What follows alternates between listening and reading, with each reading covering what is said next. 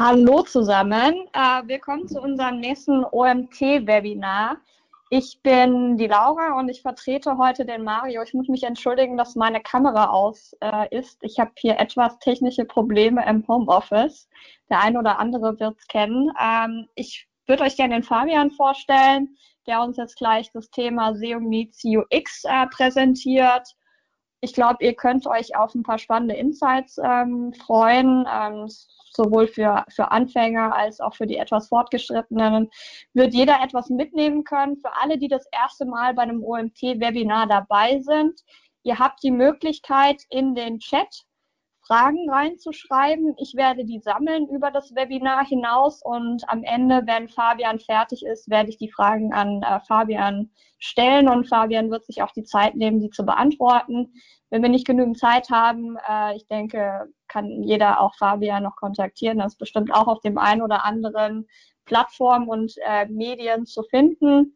Und ähm, ja, wie gesagt, für alle, die beim OMT schon mal dabei waren, ihr wisst, die Folien und die Präsentation gibt's im Nachhinein auch immer online dann zu sehen.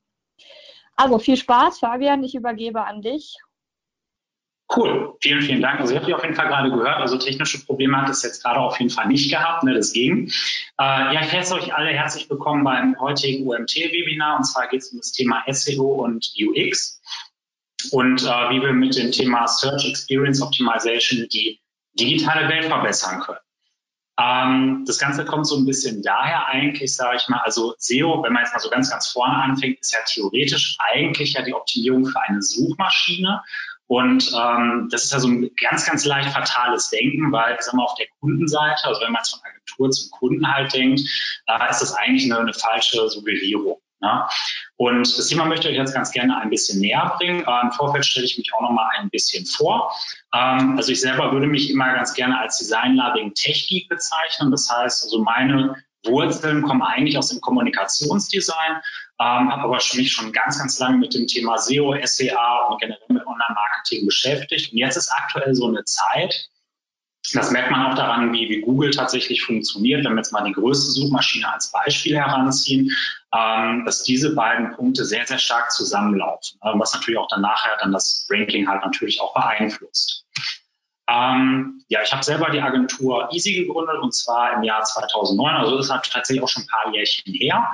Äh, bin ansonsten so als Speaker und als Gastautor unterwegs, unter anderem klar für das OMT, ne, für Ride, bei der IHK, beim Händlerbund und noch so ein paar andere Sachen.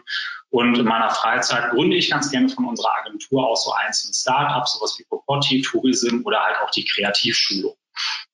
Das nur so ganz, ganz kurz zu mir. Ihr könnt mich übrigens gerne jederzeit irgendwie bei LinkedIn und Co. einfach adden.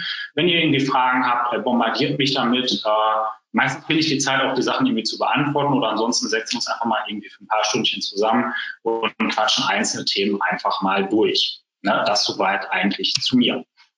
Ähm, wenn wir mal so ganz, ganz vorne bei den Begrifflichkeiten, so bei dem Mindset eigentlich anfangen, dann ist es so, dass wenn man von dem Thema SEO spricht, bei vielen irgendwie dieses Bild halt irgendwie aufkommt, dass du als, also jemand, der sich mit dem Thema SEO halt irgendwie beschäftigt, meistens irgendwie so sehr formular halt irgendwie denkt. Ne? Das sind alte verkappte Mathe-Genies, die alles Mögliche versuchen, in Formeln reinzupressen, eine Keyworddichte zu ermitteln, um dann der Suchmaschine zu suggerieren, dass unser Ergebnis das Beste halt ist.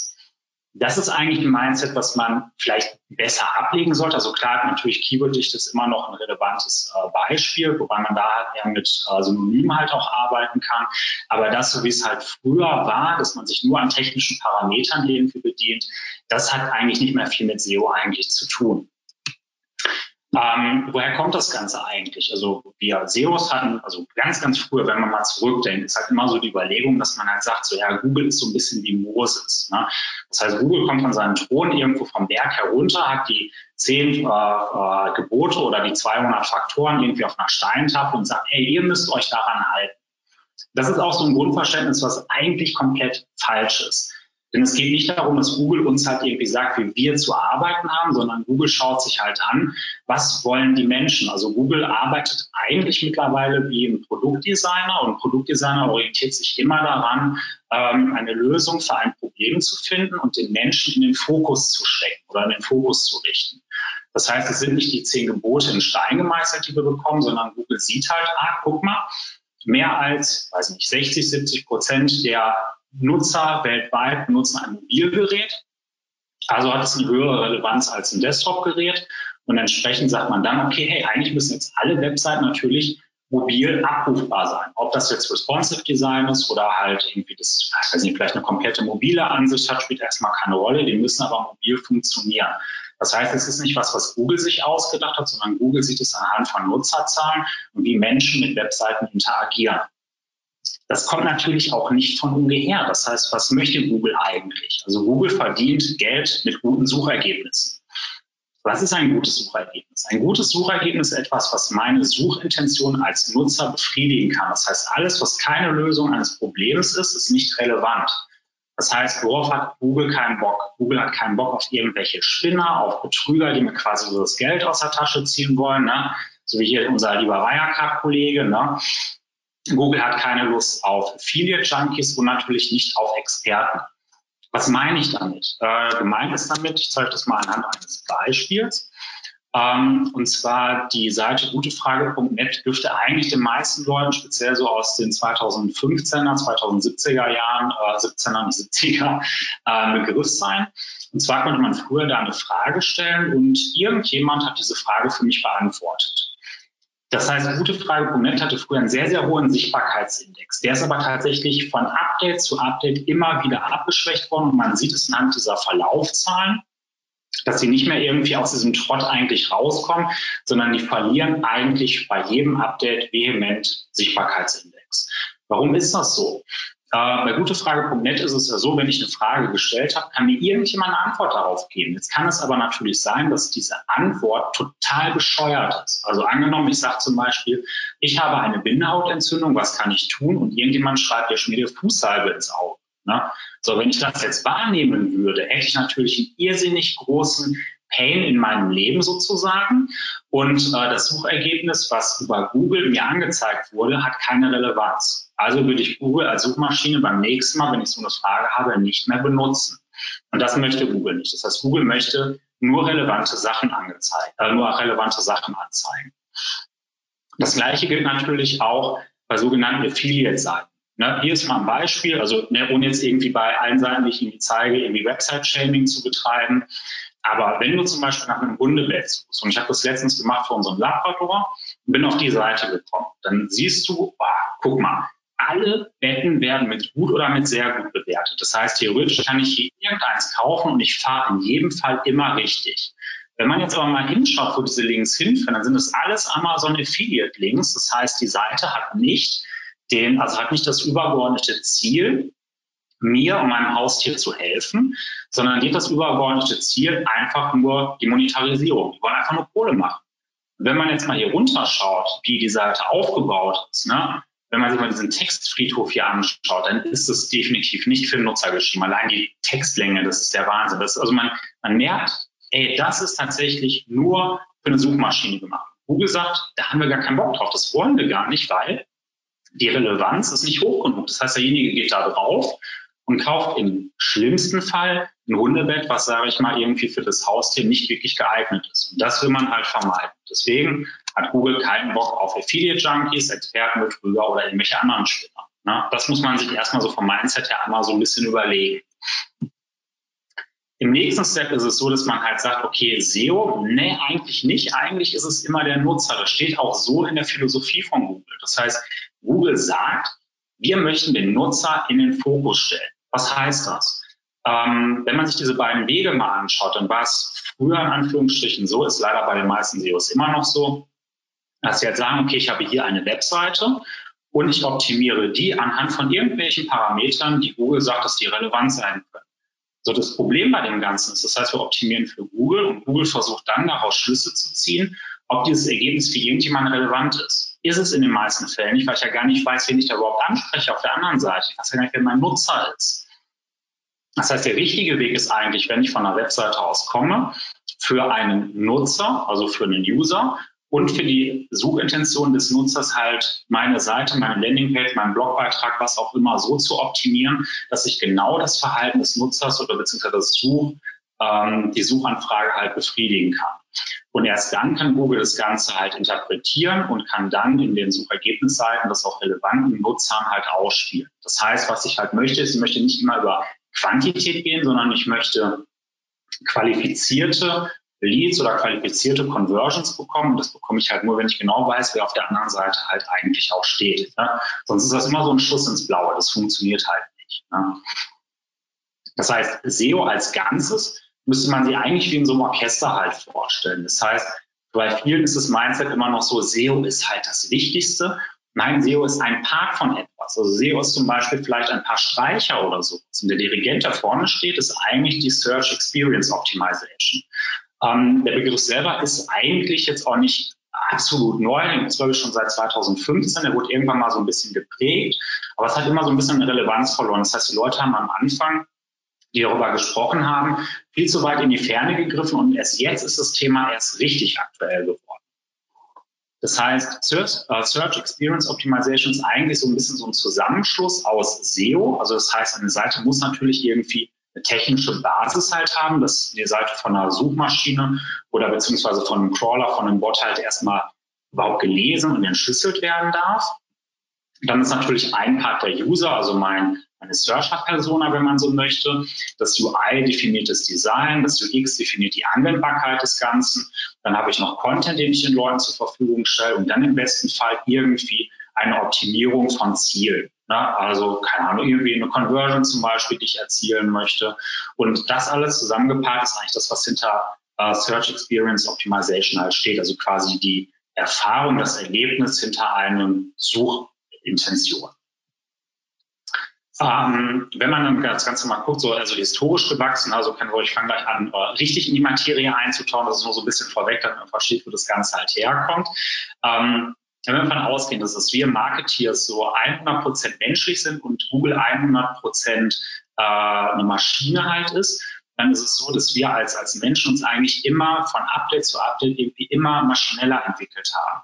Und Google möchte eigentlich mehr wie ein Mensch sein. Also das Thema Rank Brain zum Beispiel ist ja komplett weg von ähnlichen technischen Parametern. Äh, sprich, wir müssen halt gucken, dass wir uns nicht zu weit in die untere Hälfte entwickeln, sondern wir müssen eigentlich uns da treffen, wo Google halt irgendwie auch hin möchte. Und das ist halt, wenn, wenn wir beide das gemeinsame Ziel haben, also wir zusammen mit Google bestmögliche Ergebnisse zu präsentieren, dann müssen wir eher wieder in die Richtung denken wie ein Mensch und nicht wie eine Maschine. Ja, das kann auf Dauer funktioniert es einfach leider nicht. Ja. Also mittel- bis langfristig definitiv nicht. Ähm, die Search Experience, äh, wenn man sich das Ganze mal anschaut in der Search Journey, ist es so, dass man eigentlich für jeden kleinen Kontaktpunkt, also für jeden Touchpoint, ähm, das Ganze halt definieren muss. Das heißt, ganz am Anfang, ganz vorne hat der Mensch, den wir ansprechen möchten, gewisse Werte oder gewisse Vorlieben. Das heißt, ich habe ja irgendwie schon eine Zielgruppe. Sprich, wenn ich ein Produkt verkaufe, wenn ich jetzt zum Beispiel Apple bin ähm, oder ich bin Zalando, dann weiß ich ja ungefähr so, mit welcher äh, Landingpage ich welche Person erreichen möchte. Und diese Werte selber hat die Person einfach von Haus aus. Das heißt, im nächsten Step ist es so, dass die Person selber einfach eine Suchanfrage in den Suchschlitz eintippt und bekommt dann, sage ich mal, eine Suchergebnisseite präsentiert. Und das ist auch wieder hier ein kleiner Hinweis darauf, dass SXO tatsächlich sehr, sehr relevant ist, weil Google so peu à peu halt angefangen hat zu sagen, so, okay, hey, dieses Thema mit den ganzen Emojis zum Beispiel in den, in den Suchergebnisseiten, mit diesen kleinen grünen Checkmarks, ne, man wird sich erinnern, ähm, die schmeißen wir raus, weil das macht irgendwie jede Seite. Das heißt, man würde ja suggerieren, na, wenn man dann die Suchergebnisse durchscrollt und da ist eine Seite dabei, die diese grünen Checkmarks hat, dann fällt die natürlich mehr auf als eine andere Seite zum Beispiel, obwohl die Relevanz dahinter vielleicht gar nicht so hoch ist. Genau das gleiche, wie das äh, mit, der, mit dem Title, mit der Meta-Description ist. Das heißt, Google merkt halt so, ja, okay, irgendwie, wenn die Leute das selbstständig machen und einfach so viele Schlagwörter reinknallen, dann ranken die vielleicht höher, aber die Relevanz dahinter ist gar nicht so gut. Also machen wir das einfach halt selber. Wir versuchen zu interpretieren, was der Nutzer dahinter sehen möchte. Und das ist das, was man sich eigentlich im Hinterkopf immer behalten muss. Wenn ihr sowas schreibt, ballert dann nicht einfach irgendwelche Keywords da rein, das hat gar keinen Sinn, sondern versucht dann schon eigentlich zu verstehen, was möchte ich eigentlich mit meiner Seite erreichen? Was ist das höhere Ziel? Na, und der nächste Schritt wäre dann eigentlich, dass der Touchpoint Technik kommt. Das heißt, eine Seite muss natürlich technisch auch irgendwie sehr, sehr tadellos halt funktionieren. Ob das irgendwie die Ladezeit ist, ob das äh, die Struktur der Seite ist, ob die ein ansprechendes Design hat, was funktioniert. Und dann im nächsten Step ist es so, dass die Menschen eine Seite scannen Das heißt, du liest ja nicht von Anfang bis Ende einen Artikel halt durch, also vielleicht so wissenschaftliche Artikel oder wenn das mal darum geht, dass man zum Beispiel Nachrichten liest, ja, okay. Wenn ich mich aber über Produkte informiere, dann ist es ja nicht so, dass ich komplette Texte von oben bis unten durchlese. Das heißt, ich gucke ja nur, wo für mich was relevant ist und scanne den Text. Das heißt, der Inhalt, der da gescannt wird, muss ja auch schon hier eine gewisse Relevanz haben. Und wenn ich die Leute dann zu einem Lead bringen möchte oder zu einer Conversion, dann kann ich das natürlich immer ganz gut lösen, wenn ich das Thema Gamification anwende. Also wenn ich spielerisch die Leute dazu bringe, etwas zu kaufen. Das heißt, es muss ja Spaß machen, eine Webseite zu bedienen. Jetzt ist natürlich das Problem, dass jeder Touchpoint an sich kann halt irgendwie so einen kleinen Fehlerfaktor haben. Und den geht es eigentlich zu eliminieren oder zu reduzieren. Nee, eliminieren wird man es wahrscheinlich nie, aber man kann es zumindest ähm, reduzieren. So, kommen wir mal zu ein paar Grundlagen von SXO. Wenn wir halt ganz, ganz vorne anfangen, dann ist es halt so, was motiviert Menschen? Was ist eine Motivation? Eine Motivation kann in zwei Bereiche eingeteilt werden. Das eine ist halt die intrinsische und das andere ist die extrinsische Motivation. Meine intrinsische Motivation ist, ich suche ein Hundebett. Die extrinsische Motivation wäre dann zum Beispiel, wenn du dieses Hundebett kaufst, dann liegt dein Hund zum Beispiel, wenn der irgendwie eine überzüchtete Rasse ist, sowas wie ein Labrador zum Beispiel, dann wolltest du halt irgendwie Gelenkprobleme halt vor, weil die Matratze orthopädisch ist, beispielsweise. Oder wenn es irgendwie darum geht, wenn du Produkte zum Beispiel kaufst, die einen sehr, sehr grünen Anstrich haben, dass zum Beispiel gesagt wird, so, hey, wenn du dieses Produkt kaufst, spenden wir ein Euro oder pflanzen einen Baum oder was weiß ich. Das wäre dann wieder ein extrinsisches, äh, eine extrinsische Motivation, dieses Produkt zu kaufen. Da muss man natürlich darauf achten, dass man das, ich mal, irgendwo in Einklang bringt. Also jetzt irgendwie zu sagen, so, hey, wenn du jetzt bei uns was kaufst, kriegst du das, das, das und das und das.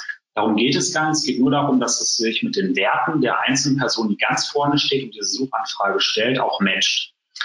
Das ist ein gutes Beispiel dafür. Also wer von euch irgendwie zockt, also ich bin sehr, sehr großer Freund von Ego-Shootern, also schon sehr lange, habe auch in einem Clan gespielt.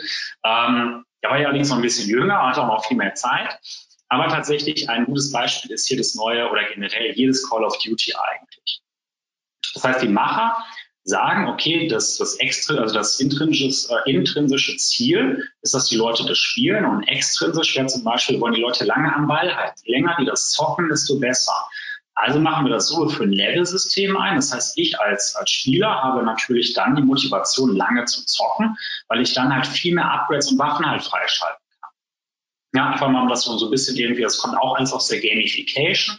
Aber sowas kann man sich mal ganz gut als Beispiel nehmen, ne, was in so Spielen halt auch gut funktioniert. Ne, ob das jetzt wie Battlefield ist, ob das FIFA ist, ne, mit den, mit den FIFA-Coins oder was auch immer. Sowas funktioniert eigentlich auch, wenn man das für seine einzelnen Sachen halt adaptiert. Eine Searcher-Persona ist, ne, wenn wir jetzt einmal von den Werten so ein bisschen wieder zurückgehen zu der eigentlichen Person, klar, also ich sag mal, das Thema Zielgruppe ist einfach zu breit gefächert. Also Zielgruppe kann halt alles irgendwie sein. Es ist auch ein bisschen lähm, nur über Zielgruppen zu sprechen, sondern wenn, dann nehmt euch eine einzelne Person halt raus. Es können so ganz popelige Sachen sein, sowas wie Demografie, also Alter, Geschlecht. Aber im besten Fall ist es halt so, dass ihr dann schon sagt, okay, welche Ziele hat die Person auf meiner Seite? Wie kann ich diese Ziele am besten oder wie kann ich das Bedürfnis am besten befriedigen? Wie kann ich das in Einklang mit meinen Unternehmenszielen bringen? Das ist das, was ihr euch theoretisch eigentlich für jede Landingpage oder für jedes, für jede wichtige Seite halt irgendwie stellen müsst. Wer ist derjenige, der auf meine Seite kommt und kriegt er das, was er eigentlich erwarten würde? Ne? dann sind wir wieder bei der Intention. Das heißt, eine Intention ist eigentlich nichts anderes, dass ich zum Beispiel, wenn ich mich für irgendein Produkt irgendwie interessiere oder für eine gewisse Suchanfrage, dass ich halt mich in vier Klassen einsortieren kann. Das heißt, je nachdem, was derjenige oben in den Suchschlitz eingetippt hat bei Google, desto mehr kann ich halt gucken, wie der Kenntnisstand desjenigen ist.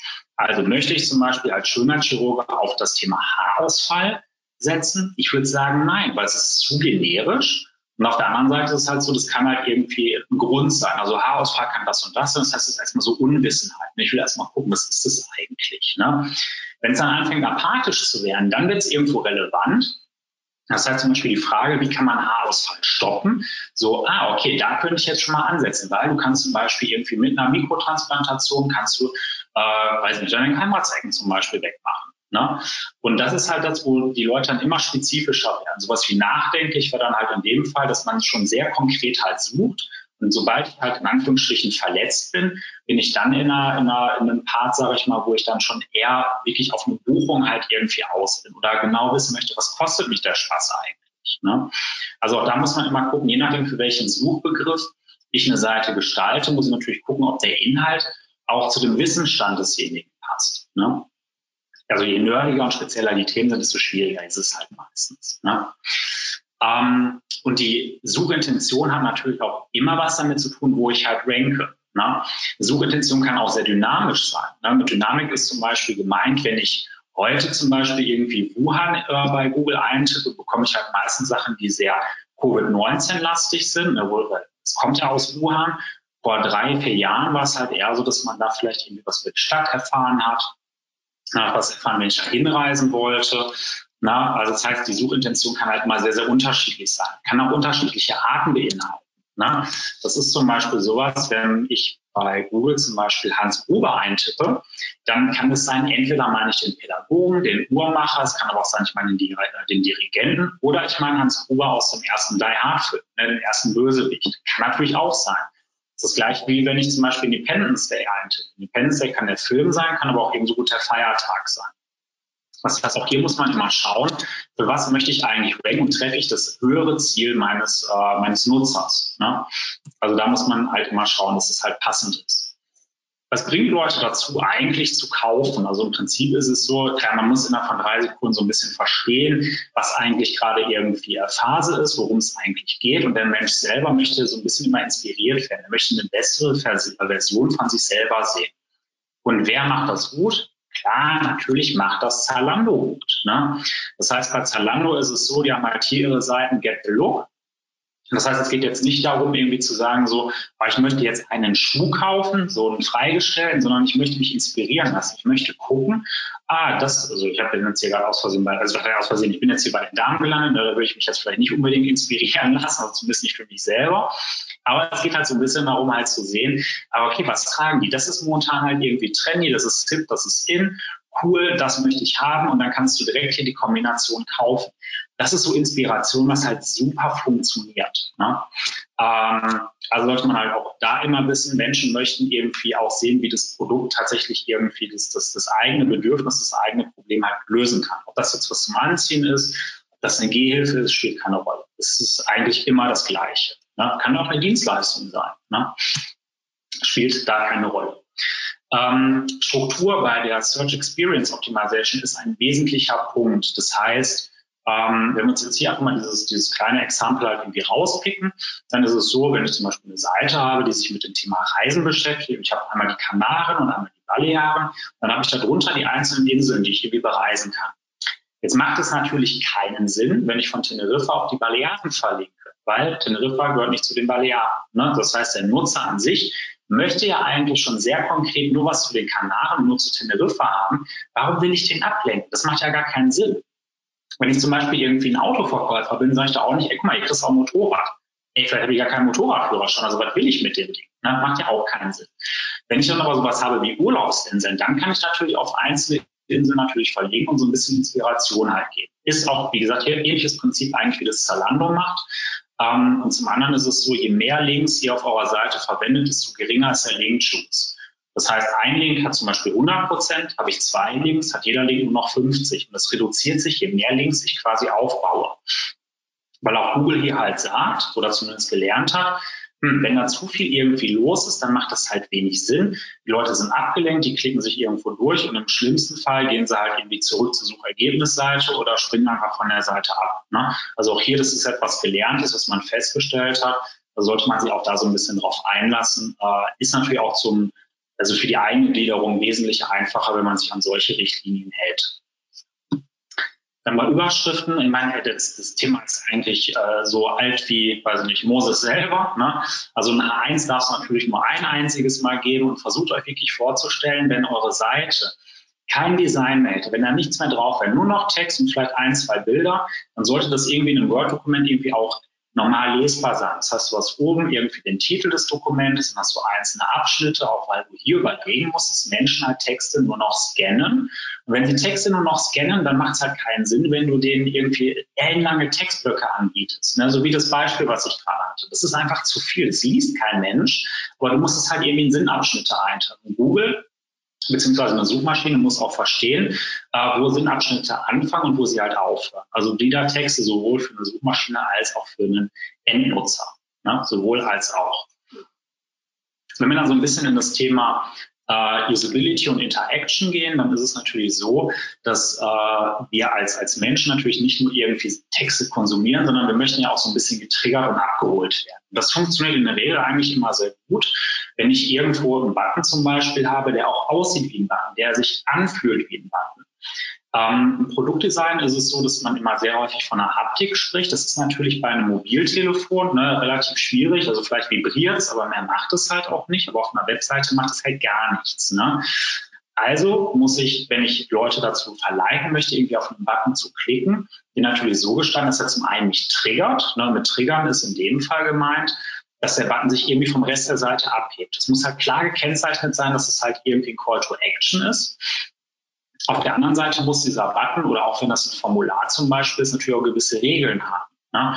Wenn da jetzt zum Beispiel äh, steht, trag deinen Nachnamen ein und ich trage da meine E-Mail-Adresse ein, dann sollte dieses Feld im besten Fall dieses komische Ad-Zeichen oder jedes Sondersymbol erkennen und sagen so, hey, das kann aber nicht sein. Guck nochmal genau, was ich haben möchte. Das wäre wiederum auch ein Feedback. Ne? Danach setzt sich der Button halt im besten Fall wieder zurück und, keine Ahnung, vielleicht kommt es dann zum Warenkorb oder wohin auch immer. Das heißt, wer das eigentlich auch sehr, sehr gut macht, ist, äh, ich nehme es sehr häufig, also Google macht einfach sehr, sehr viele Sachen sehr, sehr richtig. Ähm, das heißt, wer sich mal so gewisse Frameworks halt anschauen möchte, das kann zum einen, kann das natürlich Twitter Bootstrap sein, das kann aber auch das Material Design sein. Und wenn ich mir anschaue, so der Button, der triggert mich. Der sieht anders aus als der Rest. Und wenn ich mit der Maus jetzt hier drüber fahre, dann fährt er sich ein bisschen ein, der Schatten darunter wächst. Das heißt, er erhebt sich ein bisschen. Das heißt, ich habe ein suggeriertes Feedback. Und wenn ich da draufklicke, färbt er sich ein, geht noch mal ein Stückchen höher. Das ist wichtig, damit ich überhaupt verstehe, okay, ich habe den angeklickt, ich brauche ja immer ein Feedback. Wenn ich da drauf tippe und es passiert nichts und auf einmal werde ich auf eine andere Seite weitergeleitet, dann ist das für mich erstmal komisch, weil ich das als Mensch so erstmal gar nicht gelernt habe. Ne? Also versucht immer auf gelernte Sachen auch zurückzugreifen. Ähm, wenn man sich dann so ein bisschen das Thema Form Optimization anschaut, dann ist es in der Form Optimization halt so, also wer das in dem Fall halt sehr gut macht, ist zum Beispiel Adobe. Das heißt, wir gehen halt hin und sagen bei Passwörtern, das ist immer das Gleiche. Wenn du irgendwo ein Passwort eingetippt hast und du kriegst dann als Feedback, hey, dein Passwort ist zu lang und das ganze Formular setzt sich zurück, dann bin ich ehrlicherweise auch schon mega sauer und habe keinen Bock mehr, diese Seite zu bedienen. Das heißt, wenn ich irgendwo was falsch mache, soll mir das Formular auch sagen, was ich falsch mache. Ne? Passwort zu kurz, ein Passwort sollte das und das beinhalten. Oder wenn zum Beispiel Tabulatorenreihenfolge nicht stimmt. Oder ganz, ganz schlimm wird jeder kennen. Ne? Vorne steht Name. Ich trage Fabian ein und das nächste Feld heißt Nachname da können ich ausrasten. Was ist das denn? Ne? Also das hat ja gar keine Logik. Ne? Das heißt, oder auch wenn die Sachen miteinander getauscht sind, dann macht auch gar keinen Sinn. Ne? Vielleicht irgendwo in anderen Ländern, kann auch in Österreich macht es vielleicht irgendwie mehr Sinn, den Nachnamen nach vorne zu setzen, weil die sich meistens so halt rufen. Aber das macht ja jetzt für uns hier erstmal gar keinen Sinn. Also macht man das natürlich nicht. Und bitte, bitte, bitte versucht irgendwie auf das Thema Recaptures irgendwie zu verzichten, äh, speziell die Dinger von Google. Ähm, die sind aus Usability-Sicht ist das eine absolute Vollkatastrophe. Also wenn ich 40 Mal probieren muss, irgendwie zu sagen, wo die scheiß Ampel steht oder wo ein Zebrastreifen ist, habe ich immer auch keinen Bock mehr. Kurzer Fakt auch am Rande. Uh, Google nimmt diese Recaptures übrigens, um zu verstehen, wie gewisse Sachen aussehen. Wie sieht ein Schulbus aus? Wie sieht ein Zebrastreifen aus? Und witzigerweise sind das alles Sachen aus dem Straßenverkehr. Das heißt, wenn man mal so ein bisschen schaut so unter die Haube, welche äh, Startups aus dem Silicon Valley mittlerweile auch zu Google gehören, dann weiß man, okay, Google nutzt uns Menschen dafür, um zu erlernen, wie ein Zebrastreifen aussieht, wenn es nachher um das Thema autonome Fahren geht. Ne? Also man muss halt mal gucken, wem das mehr nützt. Ne? In dem Fall nützt es Google mehr als äh, mir selber. Das ist ein gutes Beispiel dafür, wie man durch Formulare durchgeführt wird. Das ist zum Beispiel sowas wie socke.love. Ähm, wir haben uns für unsere Kunden jetzt überlegt, äh, Ahnung, was kann man als Weihnachtsgeschenk machen? Wir haben gesagt, geil, lass einfach unsere eigenen Socken irgendwie machen, den Leuten das irgendwie zuschicken, also richtig schön weihnachtlich, also hässlich schön, sage ich mal, so wie ein ugly Christmas Sweater. Und ähm, das sind zum Beispiel Formulare, das funktioniert super. Das heißt, ich kann hier sehr spielerisch halt irgendwie draufklicken, bekomme dann hier unten auch mal angezeigt, wenn sich etwas geändert hat. Kann dann hier an den Balken drehen, ah cool, der Preis ändert sich, ist dann mal bei 800, ja, kostet hier knapp 5000 Schleifen. Dann gehe ich auf Weiter. und dann kann ich mein eigenes Design hochladen und so weiter. Das heißt, ich werte eigentlich, also das Formular an sich, wenn ich das jetzt einfach mal auf einer Seite sehen würde, wäre das sehr komplex. Und ich teile das einfach hier in kleine Abschnitte ein, so kleine Häppchen, damit ich mich nicht überfresse an dem Ganzen. Ne? Also ich möchte ja nicht irgendwie erschlagen werden von einem Formular, sondern na, vielleicht im besten Fall hat es auch noch einen Fortschrittsbalken, wo dann oben steht, ey, du bist jetzt äh, bei Schritt drei von vier. Dann habe ich schon mal ein Ziel, dann weiß ich schon mal, in welche Richtung das halt geht. Ne? Ähm, KPIs, ja, klar, also Auswertung ist natürlich das A und O, um zu gucken, ob das wirklich stimmt, was ich irgendwie sage. Ne? Also wir merken das bei unseren eigenen Startups, haben wir meistens so ein bisschen mehr Spielraum, sage ich mal, Sachen auszuprobieren. Und ganz, ganz, ganz, ganz wichtig, und das sind auch Parameter, wo halt selber Google sagt, okay, die ziehen wir halt zu, zu, zur Rate, ist zum einen die Verweildauer und die Bounce-to-Serve-Rate. Verweildauer dürfte eben klar sein, also wie lange ich auf einer Webseite bin. Je länger ich da bin, desto eher ist für Google das halt so, zumindest im Kopf halt, okay, der Nutzer ähm, beschäftigt sich mit dem Thema. Der Nutzer schaut sich halt an, was auf der Seite gerade steht, ne, interagiert mit der Seite, geht vielleicht irgendwie noch ein paar Seiten weiter. Das heißt, das ist ein sehr, sehr wichtiger Punkt. Das heißt, die Verweildauer, da gibt es jetzt kein Gut und kein Schlecht. Also es gibt Seiten, wo die Verweildauer 17 Sekunden ist, das ist top. Kann aber auch sein, dass sie irgendwie 10 Minuten braucht. Ne? Also es kommt immer so ein bisschen auf an, auf was der Wettbewerb halt macht. Das heißt, wenn der Wettbewerb zum Beispiel von euch eine höhere Verweildauer hat und wenn eure Bounce-to-Serve-Rate, also jemand geht auf eure Seite und sieht irgendwie so, oh, okay, ich kriege das Ergebnis nicht, was ich eigentlich haben wollte und springt sofort zurück, dann ist die Bounce-to-Serve-Rate relativ hoch und dann wird das im, quasi in Konkurrenzzeit gegeneinander gesetzt und dann ist die Konkurrenzseite, wenn sie bessere äh, Ergebnisse produziert, wird sie automatisch höher gerankt und eure Seite verliert sukzessive immer, die gegen eine andere Seite antritt, immer weiter nach unten. Das heißt, solche Sachen, also du musst es halt immer auch messen können, weil nur dann kannst du halt sagen, okay, wenn jetzt meine Bounce-to-Serve-Rate relativ hoch ist, meine Verweildauer niedrig, dann ist wahrscheinlich das Ergebnis, was ich da präsentiere, nicht wirklich relevant. Also muss ich an dem, quasi an dem Suchergebnis an meiner Seite fallen und arbeiten. Ähm, jetzt haben wir schon so ein bisschen über, über so ein paar Mindsets irgendwie gesprochen. Usability, ja, ist das A und O dahinter. Ne? Und äh, was zum Beispiel eine gute und was eine schlechte Usability ist, das zeige ich euch. Wie gesagt, kein Website-Shaming, aber wenn ihr euch mit dem Thema Postkarten beschäftigt und ihr kommt auf eine Seite, zum Beispiel äh, von wirmachendruck.de und du guckst dir diese Seite an. Ja, hier oben ist erstmal ein Slider drin, wo immer irgendwie das Gleiche drin ist, ne? Postkarten, alle möglichen Mockups keine Ahnung, ein super kleiner Text, ne, kann ich selbst auf meinem 27 Zoller, ist das irgendwie schlecht zu lesen. Dann hier irgendwie zig Karten, die alle im Querformat sind, aber ich will doch irgendwie eine Postkarte im Hochformat haben. Sind da Millimeter, sind da Pixel, was ist das? Also wenn ich jetzt ein relativ unwissender Nutzer bin, ist das für mich hier schwierig zu erkennen, was geht hier überhaupt ab. Ne? wenn ich dann weiter nach unten scroll, dann kommt hier wieder der Textfriedhof, der nur für Google gemacht ist. Dann gibt es hier irgendwie, hier ist eine Shopping-Auswertung, hier ist Trustpilot, hier so, so ein paar gekaufte ja, ich sage jetzt mal Auszeichnung. Ne? Ähm, keine Ahnung, ich glaube, die kosten irgendwie ab fünf geht hier das von Focus Money und NTV halt los. Also auch nichts, wo wirklich eine Auszeichnung ist. Ne? Das ist Bullshit. Ähm, und was ich auch nicht verstehe, was macht das Kind hier an der Seite? Also arbeiten da nur Kinder? Keine Ahnung, weiß nicht, finde ich jetzt nicht so cool. Also ich würde dann da nicht äh, bestellen. Hat das irgendwas Emotionales? Soll mich das jetzt irgendwie wecken? So nach dem Motto so, oh ja, ich bestelle da Postkarten für Kinder oder ich verstehe das Thema halt nicht. Also das ist mir einfach irgendwie zu, ja, weiß nicht, zu kurios. Und vor allem, wenn man mal schaut, wie groß die Schriftgröße hier ist, na, da haben wir 11 Pixel. 11 Pixel ist echt richtig, richtig, richtig klein. Ähm, Google selber sagt natürlich auch so, ey, so eine gute Lesegröße fängt bei 16 Pixel an. Hier haben wir 11. Das heißt, du weißt genau, dieser Text ist definitiv nicht bei einem Menschen geschrieben. Ne? Und das kann Google natürlich sehen und interpretieren und sagt, ja, die Relevanz dieser Seite ist jetzt vielleicht nicht ganz so hoch. Ne? Seiten mit einer hohen Relevanz oder die das eigentlich sehr, sehr gut lösen, ist zum Beispiel sowas wie mo.com.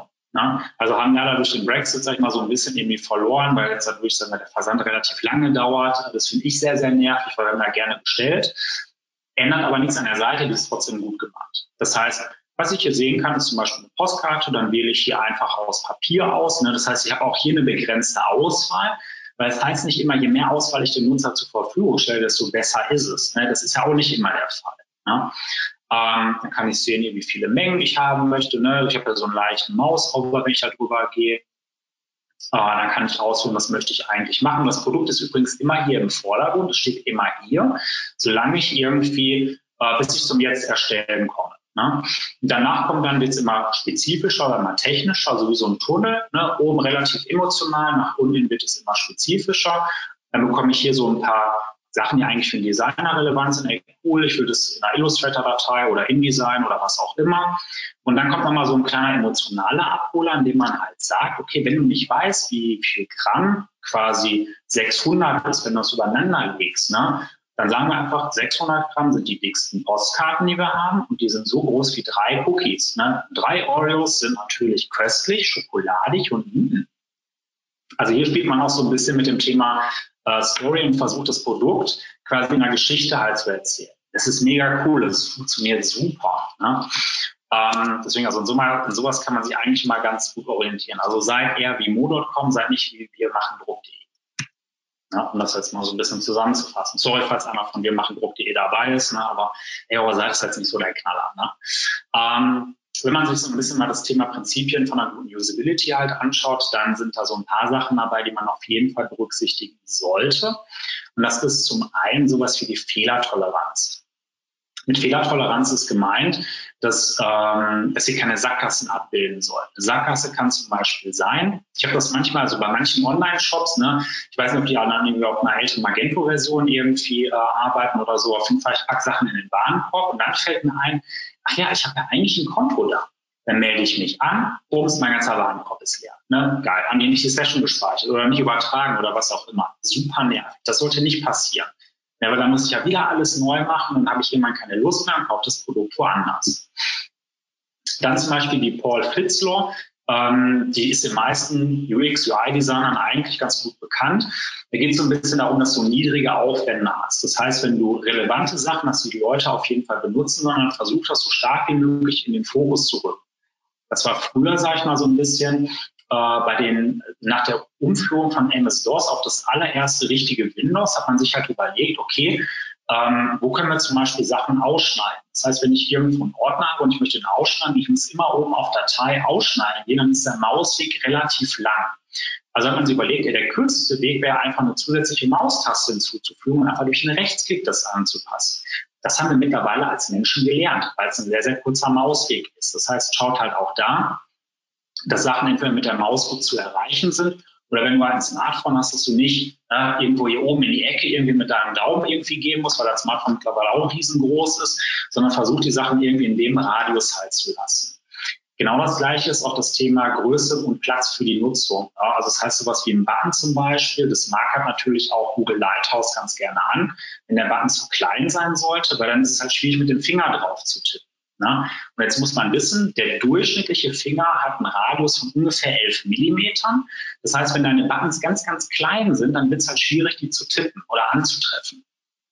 Ähm, das heißt, wenn du zum Beispiel sowas bist wie ein Verkehrsverbund zum Beispiel. Und jetzt musst du überlegen, keine Ahnung, ich komme so um vier, fünf morgens so relativ gut vollgetankt aus einer Disco halt raus, mein Handy in der Hand und wir gucken, wann der letzte Bus nach Hause fährt. Und da sind über so ganz, ganz kleine Buttons. Und jetzt, sag ich mal, so nach vier, fünf, sechs, sieben Bier relativ schwierig, den Button irgendwann zu treffen, weil er vielleicht zu klein ist. Ne? Und dann bin ich frustriert, dann habe ich keine Lust mehr und nehme im Worst Case ein Taxi. Ne? Also gut fürs Taxi, schlecht für euch. Ne? Ähm, also da muss man auch so ein bisschen halt drauf achten, sage ich mal, dass die, dass die Buttongröße natürlich im Mobilbereich irrsinnig wichtig ist, weil das ist das, womit die Leute interagieren. Und das Thema flache Hierarchien, auch mal ganz kurz angerissen, wenn ihr zum Beispiel oben eine Navigationsleiste habt dann schaut bitte, dass es irgendwas zwischen fünf, sieben oder neun Informationseinheiten sind. Also zu viele Informationseinheiten, zu viele Kategorien blähen Thema halt auf und irgendwann weiß der Nutzer nicht mehr irgendwie, was er kaufen möchte. Das ist natürlich, mal, bei Shops, wo du eine Milliarden Kategorien irgendwie zwangsläufig hast, sowas wie Amazon zum Beispiel oder auch Zalando. Ja, da wird es halt schwierig, aber versucht es trotzdem so stark wie möglich zu reduzieren, um den Nutzer halt nicht zu überfrachten oder irgendwie zu, ähm, zu, über, zu, zu überfrachten. Ne? Das ist ja nicht im Sinne des Erfinders. Ähm, wir hatten es gerade schon kurz gesehen, auf wir machen Druck.de war die Schriftgröße bei 11 Pixel war das, glaube ich, ne? also sehr, sehr klein. Ähm, wenn man mal schaut, was heute so die normale Fließtextgröße eigentlich ist, so bei vielen State-of-the-Art-Seiten, sage ich mal, ist so ungefähr bei 20 Pixel. Google empfiehlt 16, also schaut halt, dass die Größen groß genug sind. Wenn man möchte, dass Texte harmonisch zueinander wirken, dann kann man natürlich auch sowas nehmen, sowas wie Typescale zum Beispiel. Das heißt, bei Typescale tippe ich hier oben ein, ich möchte zum Beispiel als Basisgröße 20 Pixel haben. Ähm, das wäre jetzt zum Beispiel für meinen Fließtext und ich möchte eine Skalierung von, ah, nehmen wir mal hier den, den goldenen, der goldene Schnitt, der ist immer so, meh, mal mit Vorsicht zu genießen, nehmen wir zum Beispiel mal irgendwie ein Fünftel. So, das heißt, 20 Pixel ist meine Schriftgröße und die H5 in dem Fall wäre zum Beispiel 30, die H4 wäre 45 und so weiter, bis ich hier oben irgendwann mal der H1 bin. Und dann kann ich mir das Ganze auch hier anschauen. Das ist jetzt vielleicht doch ein bisschen sehr groß. Ändern wir mal auf 1,33. Das geht eigentlich auch mal ganz gut. hier wäre eine H1. So sieht der Text dazu aus. Eine H2. So sieht der Text dazu aus. Das heißt, ich habe hier eigentlich einen relativ harmonischen Aufbau. Und fürs Auge ist es sofort klar, was eine Überschrift ist. Man sieht, also klar, der Text ist überall der gleiche. Und die ist auch überall schwarz, die ist nicht gefettet, die hat sonst keine Parameter, die ist ultra nackig in dem Fall. Aber trotzdem kann ich verstehen, Überschrift, Fließtext, Überschrift, Fließtext und so weiter. Das heißt, sowas sollte man in jedem Fall beachten. Ähm, was den Zeilenabstand angeht, kann ich mal kurz zurückgehen. Ich glaube, da müsste eher auf 1,5 stehen. Ne? Die Alignheit 1.5. Das heißt, bei 1,5 ist eigentlich so doof gesagt, was man aus dem Print eigentlich schon kennt. Ne? Ist eigentlich eine optimale Größe oder ein optimaler Abstand. Wird auch von der W3 vorgegeben, äh, sagt Google genauso, weil Google sich nach den Richtlinien meistens orientiert. Ähm, das heißt, du solltest schon irgendwie so mit dem 1,5-fachen arbeiten. Hat was damit zu tun, wenn du Texte hast, die vielleicht ein bisschen länger sind und du rutschst beim Lesen von einer in die andere Zeile, dann ist es irrsinnig nervig für jeden, der sich mit diesem Inhalt irgendwie beschäftigen möchte, ne, logischerweise. Das heißt, wenn du Hemmstellen aufbaust oder Stolpersteine, dann gehen die Nutzer irgendwann wieder zurück und haben keinen Bock mehr auf deine Inhalte. Ne? Eigentlich eine ganz einfache Geschichte. So, Lost in Spacing, also ein bisschen über das Thema äh, Buttons habe ich ja gerade schon gesprochen, ne, dass sie natürlich, sage ich mal, nicht, ähm, also dass sie sich hervorheben müssen, dass es ein wichtiges UI-Element ist und natürlich, dass sie eine gewisse Größe haben müssen. Ansonsten bei Buttons ist eigentlich noch wichtig, wenn du so ein bisschen aus der Psychologie herauskommst, dann ist zum Beispiel der Copy-Text immer der Good Cop, also der ist immer schön erklären, ne, der gibt dir Beispiele, der erzählt immer ganz nett. Und der Button ist immer ein Imperativ. Ne? Jetzt kaufen, jetzt tun, mach das. Ne? Das, sollte, also das hat auch so ein bisschen was mit der Kürze zu tun, weil wenn du jetzt einen Button hättest, möchtest du dieses Produkt vielleicht kaufen, ein bisschen lang. Ne? Also da muss man immer so ein bisschen schauen, dass man da, sag ich mal, eher im Imperativ ist und sehr, sehr kurz und prägnant ist, damit die Leute dann auch, wenn die den Text ja konsumiert haben, auch dann eigentlich sofort wissen, so, yeah, jetzt kann ich das Ding kaufen, jetzt geht's ab, jetzt kann ich bezahlen, shut up and take my money und dann kommt das Produkt hoffentlich schnell zu mir. Ähm, noch ein anderer wichtiger Punkt ist natürlich das Thema äh, Kontraste. Äh, Google verwendet ja Lighthouse und Lighthouse basiert auf der WCAG 2.1 ne? und heißt eigentlich nur Texte, so wie das früher war, grau auf weiß oder beziehungsweise graue Texte auf weißem Untergrund, die so ganz, ganz hell sind. Na, das funktioniert nicht, das sieht immer relativ schlecht aus, aber der Nutzer es halt nicht lesen kann. Zum anderen musst du dir halt überlegen, angenommen du hast eine Webseite, mit der Leute interagieren sollen. Jetzt sitze ich zum Beispiel über schönem Wetter, vielleicht jetzt nicht gerade, aber irgendwann im Sommer im Biergarten mit meinem Tablet oder auch mit meinem MacBook und dann lese ich mir deine Seite durch und wer die, wer das iPad und das MacBook kennt, weiß, dass der Bildschirm echt knallhart spiegelt. Und wenn da ein bisschen Sonne auf deinem Bildschirm geht, dann ist der Kontrast weg. Wenn du vorher schon einen schlechten Kontrast hattest, dann ist er auf jeden Fall raus. Dann kannst du nichts mehr lesen. Und das willst du nicht, ne?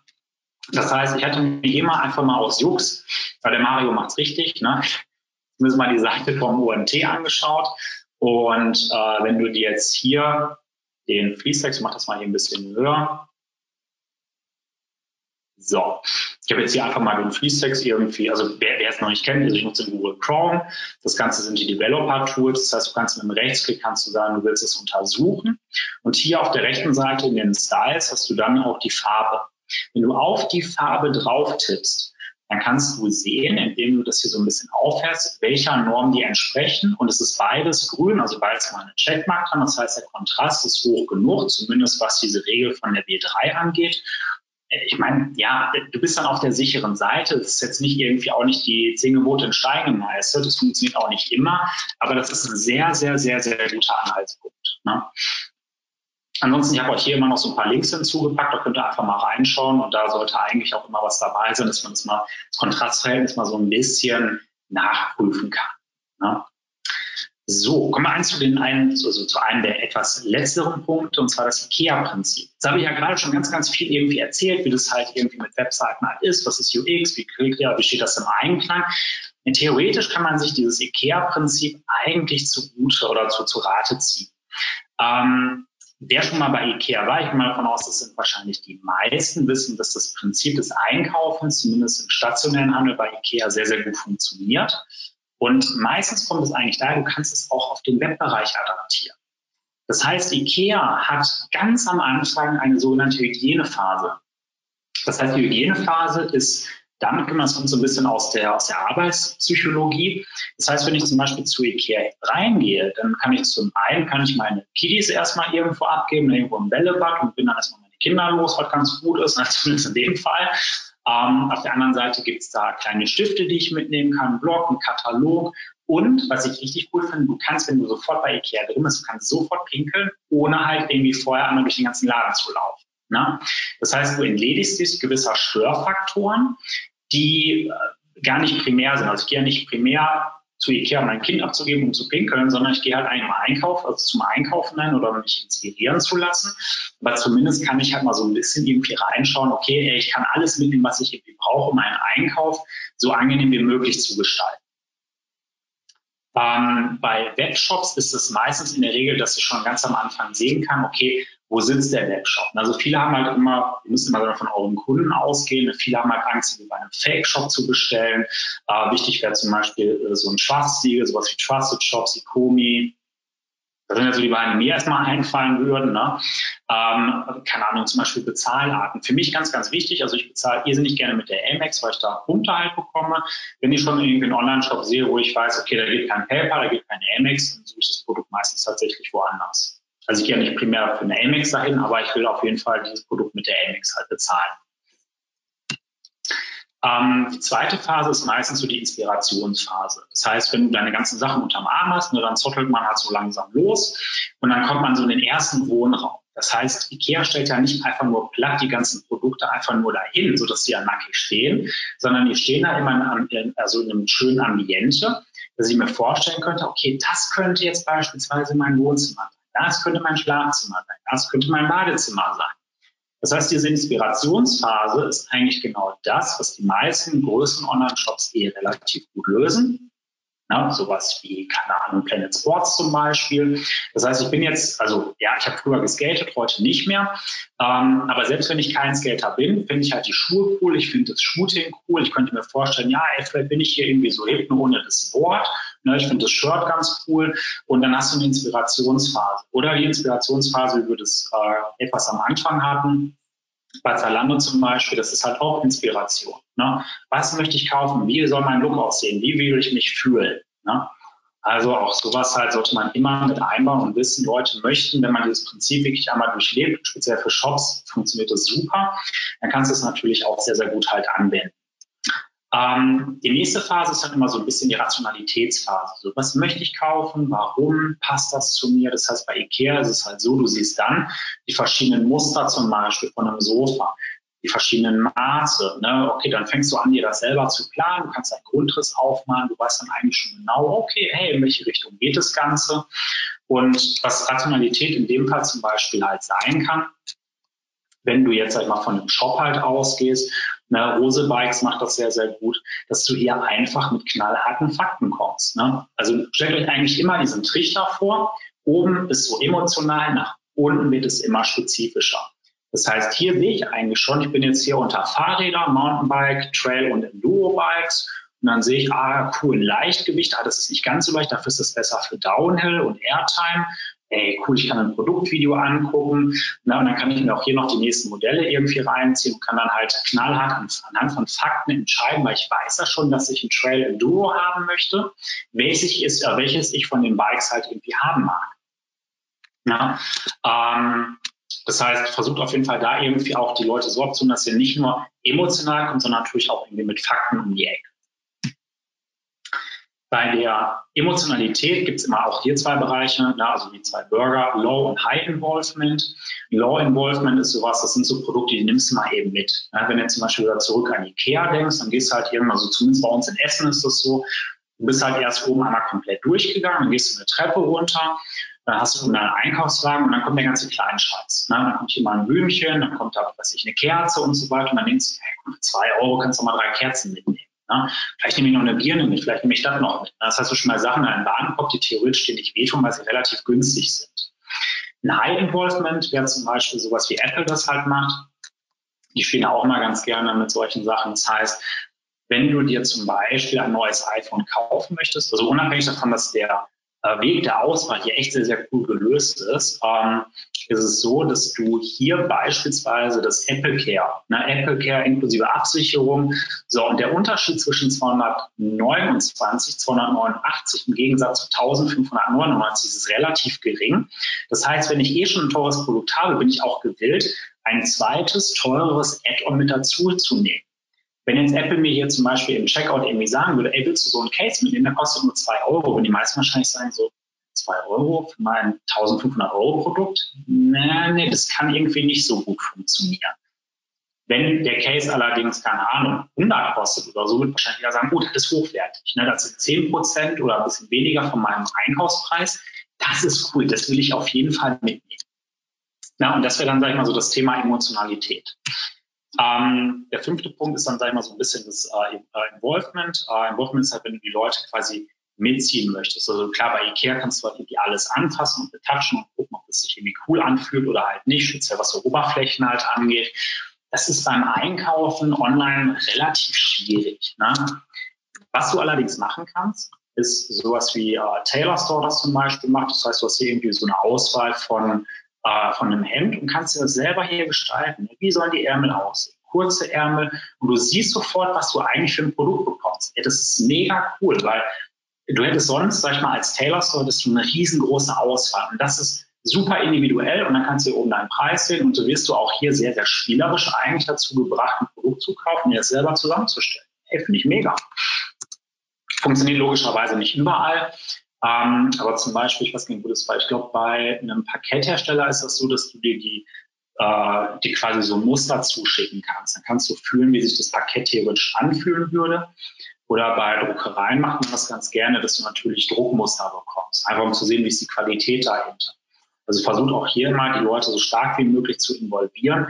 Selbst wenn es nur ist, keine Ahnung, sowas wie mit äh, VR, AR zum Beispiel, ne, äh, keine Ahnung, ähm, du hast zum Beispiel irgendwie ein Produkt, ne, wenn wir jetzt wieder zu Ikea irgendwie denken, wie sieht denn der Kühlschrank aus, wenn ich den da kaufe?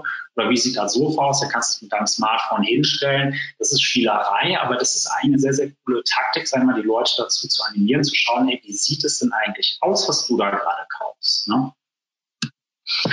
Und ähm, der vorletzte Punkt ist so ein bisschen das Thema Hacking. Hacking ist bei Ikea immer, wenn du quasi kurz vor der Kasse bist, da kriegst du den ganzen Ramsch eigentlich. Ne? Das heißt, du hast eigentlich schon angefangen, alle Produkte in den Warenkorb zu packen, willst jetzt bezahlen und dann siehst du vorne, ich meine, das man diese meisten Supermärkte so, oh, was ist das denn? Nee, klar, das kann ich ja auch noch mitnehmen, ne? Untergesetzt, 20 Prozent, ey, cool. Ähm, dann fängst du natürlich auch an, die Sachen in deinen Warenkorb zu packen. Wenn du das ganze Thema online irgendwie hast, dann geht das natürlich auch na, wer macht das eigentlich ganz gut? Ja, klar, jetzt haben wir natürlich gerade eh die Black Week, ne? Ähm, aber zum Beispiel Saturn macht das auch irgendwie mit dem Midnight Shopping oder Mediamarkt. Ich weiß ja, einer von beiden ist es auf jeden Fall. Und so kannst du natürlich die Leute auch dazu kriegen, zu einer gewissen Zeit ganz viel zu kaufen, weil man sagt, jetzt lohnt es sich. Das heißt, du als Konsument denkst dann so, okay, ey, ich bin schlauer als Saturn. Ich kaufe natürlich in der Black Week und habe nicht vor zwei Wochen meinen Fire TV Stick gekauft oder meine Alexa oder was auch immer, sondern ich kaufe die jetzt, weil ich ja pfiffig bin. Ja? Also versucht auch da die Leute so ein bisschen zu locken, indem man das Thema Hacking so ein bisschen anspielt.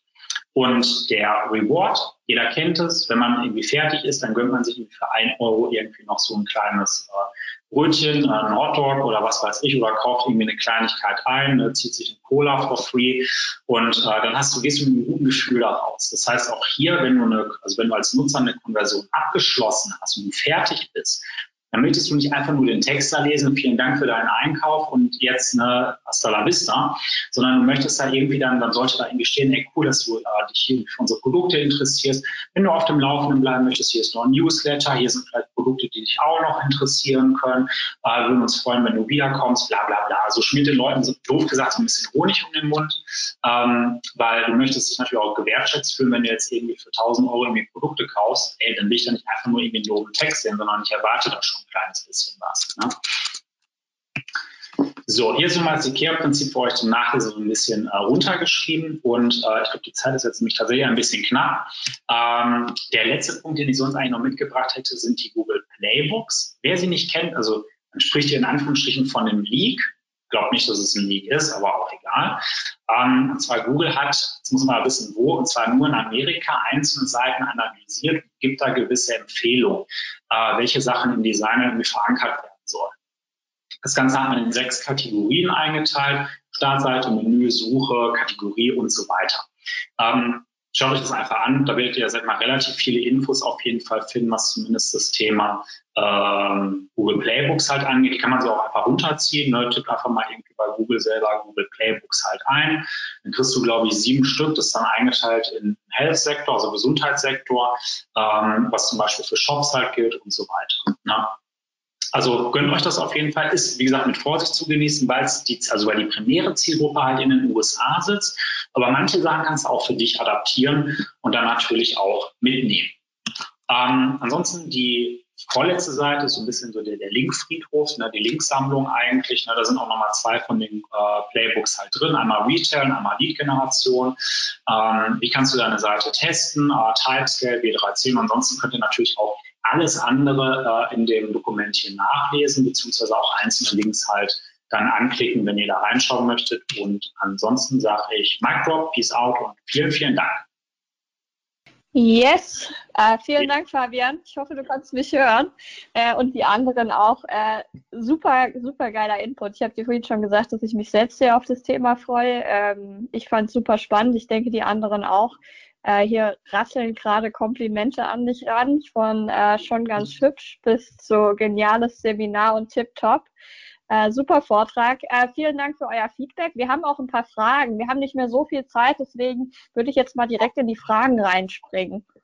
Äh, von Felix, da kam noch ein Tipp. Äh, Tipp zu den Formularen HTML5-Feldtypen verwenden. Ähm, danke für den Tipp. Äh, von Vivian kommt die Frage, wenn man aus Usability-Sicht keine Recapture verwenden soll. Was empfiehlst du als Alternative, um Bots und Listbombing vor allem bei Double Opt-ins für Kundenkontos und so weiter zu verhindern? Also ich meine, wenn jetzt nur das Thema Capture irgendwie angehst, gibt halt sowas wie den Honeypot zum Beispiel. Ähm, das ist quasi ein unsichtbares Formular. Das kannst du für, ich meine, die meisten WordPress-Nutzer kennen das eigentlich. Aber sowas kannst du halt eigentlich ganz gut nehmen. Das ist ein unsichtbares Formular. Und wenn ein Bot auf deine Seite kommt und der dieses Formular ausfüllt, was ja für den Mensch unsichtbar ist, für den Bot aber nicht, und das ausgefüllt wird, dann wird dir quasi diese Nachricht gar nicht erst äh, zugespielt. Das heißt, die landet dann eigentlich im digitalen Nirvana. Also wenn, dann würde ich das darüber eigentlich lösen, weil äh, es kennt jeder. Recapture ist pain in the ass. Also es funktioniert eigentlich nie. Ähm, deswegen würde ich das eigentlich dann darüber lösen. Ja. Danke dir. Ich hoffe, die Frage wurde beantwortet. Nächste Frage. Was empfiehlst du als Alternative zu Captures? Äh, auch auf den Honeypot. Also, weil gerade schon würde mal den Honeypot eigentlich empfehlen. Ähm, ist wahrscheinlich so die, die beste Möglichkeit. Ne? Also ich sag mal, es, es gibt halt so Seiten oder CMS, äh, die, die dafür halt präsentiert sind, dass die halt irgendwie ganz gerne mal gescannt und gecrawlt werden. Das ist halt sowas wie WordPress, Contact Form 7, das kennt jeder Bot aus jedem Land, doof gesagt. Aber bei Typo 3 und so weiter, da wird es dann schon irgendwie ein bisschen schwieriger, auch bei Magento, obwohl auch da bei der Zweier geht es einigermaßen, aber äh, Honeypot kannst du, sag mal, tatsächlich systemübergreifend eigentlich verwenden. Also das ist so das, womit wir eigentlich mal ganz gute Erfahrungen gemacht haben. Genau. Perfekt. Dann, äh, was empfiehlst, ah nee, das war das gleiche, sorry. Wie ist die, wie kann man die Bounce-to-SERP-Rate und die Scrolltiefe messen? Äh, wenn du Google Analytics 4 tatsächlich nutzt. Also äh, die neue Version von Google Analytics ist ja laut, laut Google datenschutzkonform. Ne? Also das äh, kann man so stehen lassen oder auch nicht. Ne? Ich weiß es nicht. Ähm, aber tatsächlich äh, wird darüber die Scrolltiefe automatisch mitgemessen. Das ist zumindest halt ein Event, das halt irgendwie getrackt wird. Ähm, würde ich auch tatsächlich empfehlen, zumindest irgendwie von den älteren Google Analytics auf das Neuere umzusteigen.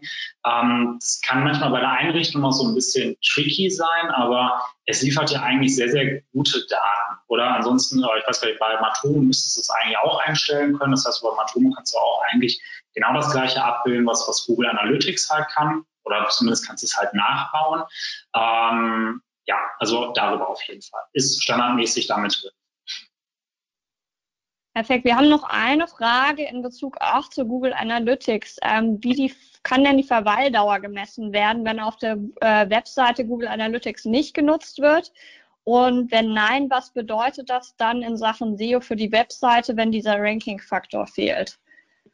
Ähm, also sag mal, wenn, wenn du kein Tracking-Tool hast, ist es relativ schwierig. Also da könnte ich auch irgendwie, keine Ahnung, würfeln und dann überlegen, was, was vielleicht die, die einzelnen Scores halt irgendwie sind.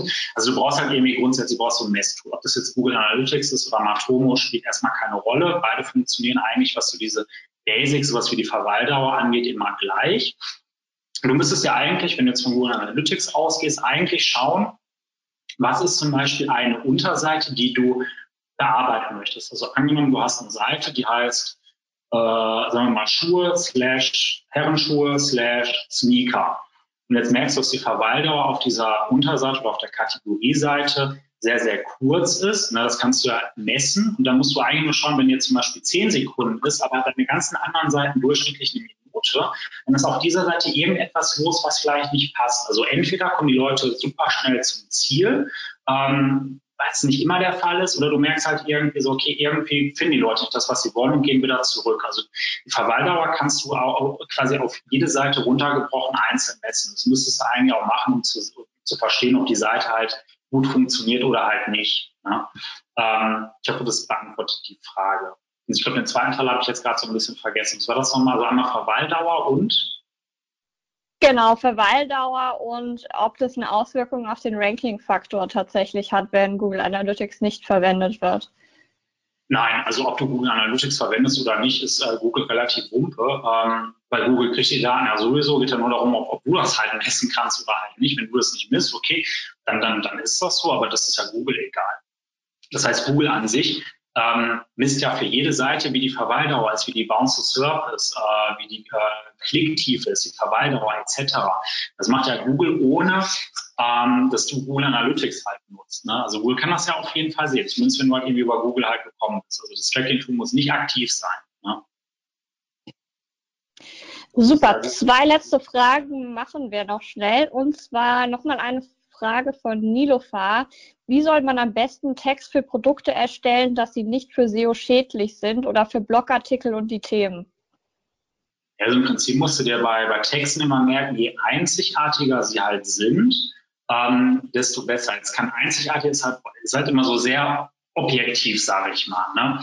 Also wenn du überlegst, du hast ein Produkt, musst du dir halt eine kleine Geschichte zum Beispiel zu dem Produkt überlegen, was zum Beispiel der, der Use Case sein könnte von dem Produkt, wie das Menschen halt irgendwie helfen kann. Also du musst halt irgendwie Texte schreiben, die wirklich einen Texter geschrieben hat, wo du halt merkst, dass die Leute dadurch halt irgendwie Bock auf dein Produkt halt bekommen. Ähm, du kannst natürlich innerhalb des Textes, das ist natürlich immer noch sinnvoll, ähm, mit, ich will jetzt nicht sagen mit Keywords, aber zumindest mit Wörtern arbeiten, die dein Produkt halt beschreiben. Das können natürlich auch Synonyme sein. Ne? Also sowas wie, äh, sag mal, du willst zum Beispiel für das iPhone ranken. Dann kannst du natürlich gucken in diesem gesamten Baum, wenn du iPhone zum Beispiel sagst, dann weiß Google, oh, damit ist das iPhone 13 gemeint, das iPhone Pro, damit ist Smartphone gemeint, damit ist der M1-Chip gemeint. Das heißt, alles, was so in diesem ganzen Produktuniversum einen rumschwebt, das kann natürlich Google auch verstehen. Das heißt, wenn du jetzt auf deiner Seite 500 mal iPhone eintippst, dann wirst du nicht höher ranken als, äh, nicht höher ranken als Apple selber, ne?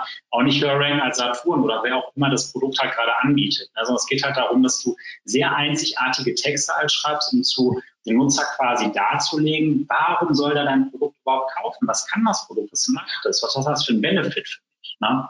Also das ist eigentlich so das A und O. Je ehrlicher, transparenter und menschlicher die Texte halt sind, desto höher, sagt Google, ist, ist, hat deine Seite eine Relevanz für den Suchen. Na, also da einfach nur Keywords reinzuknallen, das, das bringt leider nichts mehr. Ne? Das heißt leider, ne? Vielen Dank. Allerletzte Frage. Bounce to SERP kann kein Webtracking-Tools messen, oder? Fragt die Sabine. Ja, also du kannst halt nur messen, also du kannst halt den sogenannten Short-Click kannst du halt messen. Ähm, also der Short-Click ist halt, jemand klickt auf deiner Seite und dann ist es quasi die Absprungrate, wenn du so möchtest.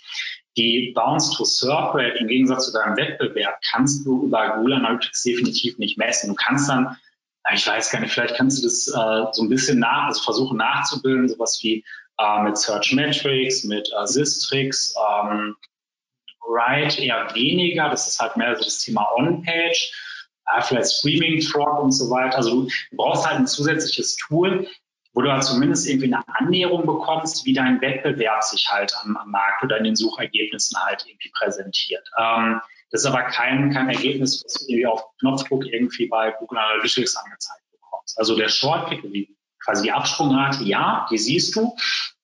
Die sollte auch nicht so hoch sein. Aber was der Wettbewerb macht, also das, das weiß Google, nicht. Ne? Also äh, vielleicht war es das ein zusätzliches Tool, aber das sind dann auch nur so Erfahrungswerte. Also du kriegst da keine knallharten Fakten oder Zahlen. Ne? Ich hoffe, wenn jetzt mal sagen, ich kann mir das nicht vorstellen. Ne? Ja. Super. Äh, Fabian, ich danke dir vielmals. War schön, dich dabei gehabt zu haben. Danke euch allen auch fürs Zuhören. Eben kam nochmal die Frage rein, ja, die Folien wird es im Nachhinein, ich denke, in den nächsten ein bis zwei Tagen auf der OMT-Seite unter Webinare zu finden geben. Dann könnt ihr euch das nochmal anschauen. Ähm, ihr habt Fabians Kontakt, wenn es noch Fragen geben sollte, freut er sich bestimmt auch auf eine Kontaktaufnahme. Kleiner ähm, Vorausschau. Meine zwei lieben Kollegen sind die nächsten Präsentatoren für die zwei kommenden Webinare. Und zwar geht es am 26.11. um Smartphone-Fotografie und am 30.11. um Videoproduktion mit Greenscreen. Ich kann die Webinare sehr empfehlen. Das sind äh, zwei sehr tolle Kollegen von mir mit richtig viel Ahnung. Für wen das interessant ist, schaut vorbei. Ansonsten bis zum nächsten Mal und äh, vielen Dank. Ciao. Danke, danke. Ciao.